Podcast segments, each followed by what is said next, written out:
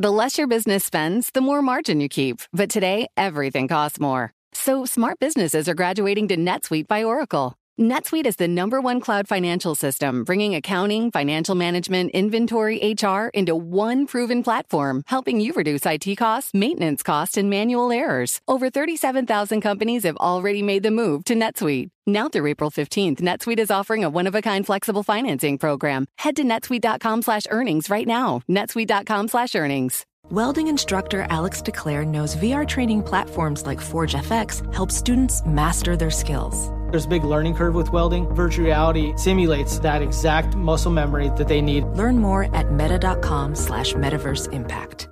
You know success when you see it. Or you think you do. The people in the spotlight.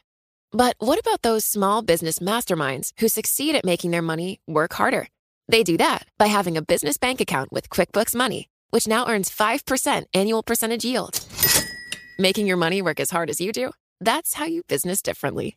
Learn more about QuickBooks Money at quickbooks.com slash 5APY. Banking services provided by Green Dot Bank, member FDIC. Only funds and envelopes earn APY. APY can change at any time. Le entregamos todo lo que necesita saber para comenzar el día. Esto es Bloomberg Daybreak para los que escuchan en América Latina y el resto del mundo.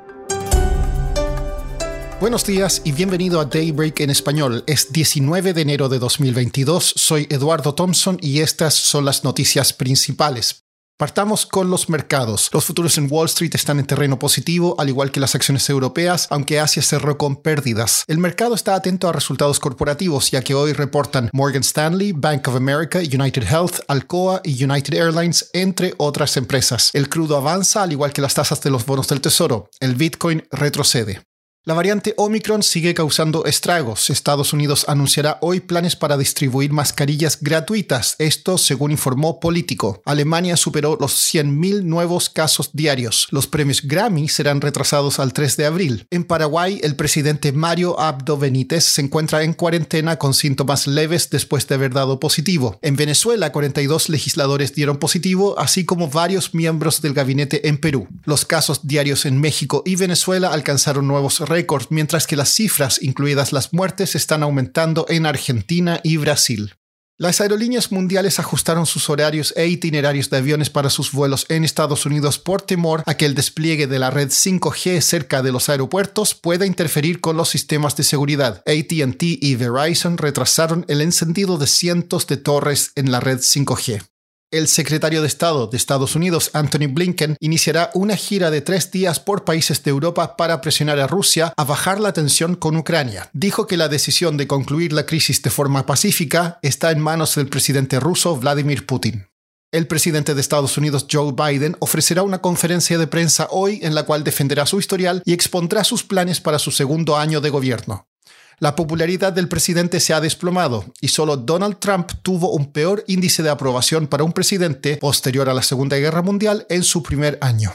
En Perú, las fuertes olas tras la erupción volcánica cerca de la isla de Tonga provocaron un derrame petrolero cerca de la refinería La Pampilla operada por la empresa española Repsol. El gobierno dijo que el derrame está contenido y se llevan a cabo operaciones de limpieza.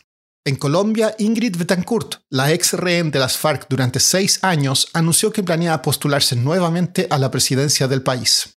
En Argentina, el mercado local está ajustando sus expectativas en cuanto a una potencial devaluación del peso y la aceleración de la inflación. Esto a la vez ajusta las preferencias de inversión. Ignacio Olivera Doll, periodista de Bloomberg News en Buenos Aires, escribió una nota al respecto que está en la terminal y en bloomberg.com.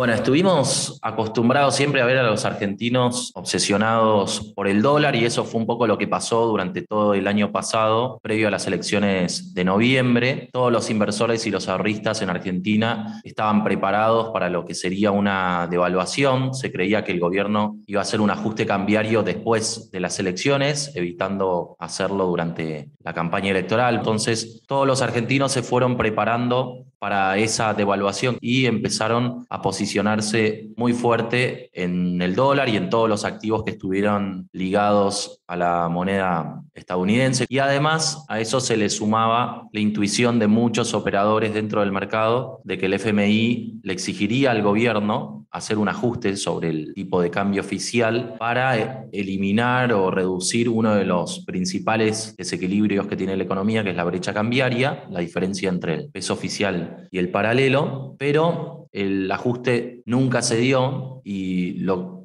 que se empezó a ver es que el gobierno empezaba a resistirse a ese ajuste cambiario e incluso a anunciar públicamente que no convalidaría un, salto discreto en el tipo de cambio. El mercado entonces empezó a desarmar todas sus posiciones en dólares y a mostrar expectativas de, de devaluación muy inferiores. Ignacio, ¿qué es lo que está apostando ahora el mercado en Argentina? como justamente los principales desequilibrios de la economía argentina no desaparecieron y el gobierno sigue necesitando hacer una fuerte emisión de pesos durante este año, lo que pasó es que emergió otro de los grandes monstruos, digamos, a los que le temen los argentinos, que es la inflación. Este año los bancos y las consultoras están esperando que, la inflación sea mucho mayor a la del año pasado, con lo cual todos los inversores ahora empezaron a, posicionarse en activos vinculados a la inflación, como son los, los bonos CONCER y los fondos comunes vinculados al índice de precios. Hoy los bonos atados a inflación